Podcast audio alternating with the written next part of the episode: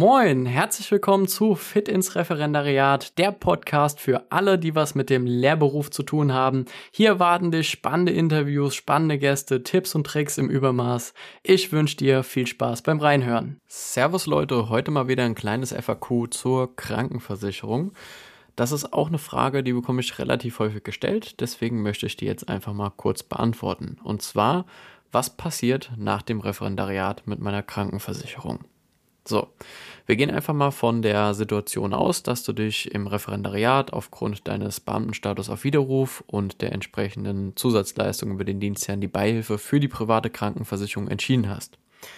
Jetzt gibt es verschiedene Varianten, verschiedene Szenarien, ja, die dir begegnen können. Variante 1 ist, und das ist auch eine Sache, die wünsche ich natürlich jedem, der das Referendariat macht, dass direkt danach die Planstelle ja in Anspruch genommen werden kann und die Verbeamtung auf Probe direkt auf dich zukommt. Was passiert mit einer privaten Krankenversicherung? Im Grunde genommen tarifmäßig relativ wenig. Also der Tarif, für den du dich entschieden hast, der bleibt vom Leistungsumfang her identisch. Also warum sollte sich da auch leistungsmäßig was ändern? Das Einzige, was sich ändert, ist tatsächlich, dass du zu diesem Zeitpunkt von den Ausbildungskonditionen in die sogenannten Normalkonditionen wechselst. Was bedeutet das? Ein Preis wird sich einfach entsprechend nach oben anpassen, natürlich analog des Tarifs, den du halt eben für dich gewählt hast. In den meisten Fällen hast du zu diesem Zeitpunkt auch nochmal die Chance, den Tarif anzupassen, auch meistens sogar ohne Gesundheitsprüfung. Das kannst du aber immer von deinen Versicherungsbedingungen abhängig machen, beziehungsweise dann natürlich in Erfahrung bringen, ob das geht, ob man da vielleicht nochmal ein Upgrade oder vielleicht auch ein Downgrade machen kann, ohne dass man da beispielsweise eine erneute Gesundheitsprüfung machen kann. Variante 2 ist, dass du eben nicht auf Probe verbeamtet wirst und dann führt dich der Weg in den meisten Fällen, das passiert auch leider etwas öfter als die Verbeamtung auf Probe direkt nach dem Ref, in das Angestelltenverhältnis übergehst.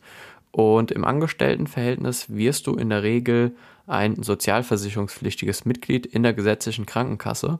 Was bedeutet das oder warum passiert das überhaupt? Das liegt letztendlich daran, dass du sehr wahrscheinlich ich würde jetzt einfach mal 99,9 Prozent sagen, unter der Jahresarbeit Entgeltgrenze verdienst. Die liegt in diesem Jahr bei 64.350 Euro brutto Jahreseinkommen. So wie das der Fall ist, musst du einfach aus diesem Grund zurück in die gesetzliche Krankenkasse. Dann kannst du in deine bisherige zurückgehen. Du kannst dir eine komplett neue aussuchen. Das ist dir komplett freigestellt. Tipp an dieser Stelle. Die private Krankenversicherung, aus der du rauswechseln musst, die solltest du in diesem Fall unbedingt in einem Ruhemodus, Fachbegriff nennt sich Anwartschaft, bestehen lassen. Warum? Die sichert dir im Endeffekt die Rückkehr in die private Krankenversicherung, wenn dir eine Planstelle in Aussicht gestellt wird. Das heißt, eins, zwei, drei Jahre später kann ja die Verbeamtung auf Probe kommen und dann hast du auch wieder Beihilfeanspruch und logischerweise ist der Schritt in die private Krankenversicherung dann sehr, sehr sinnvoll. Aus diesem Grund damit du da zu diesem Zeitpunkt in der Zukunft keine erneute Gesundheitsprüfung machen musst. Und jeder weiß, wovon ich spreche, wenn er sich schon mal darum gekümmert hat. Das kann wirklich Nachteile haben, wenn man die nochmal neu machen muss. Dann solltest du diese Anwartschaft auf jeden Fall beibehalten. Die kannst du für einen kleinen Obolus einfach neben der gesetzlichen Krankenkasse herlaufen lassen. Variante 3 oder generell, das ist einfach nochmal so eine Sache, die findet einfach auch relativ häufig statt, ist, dass man meistens über die Sommerferien vielleicht auch nochmal arbeitslos ist zwischen Referendariat und halt eben dem Anstellungsvertrag.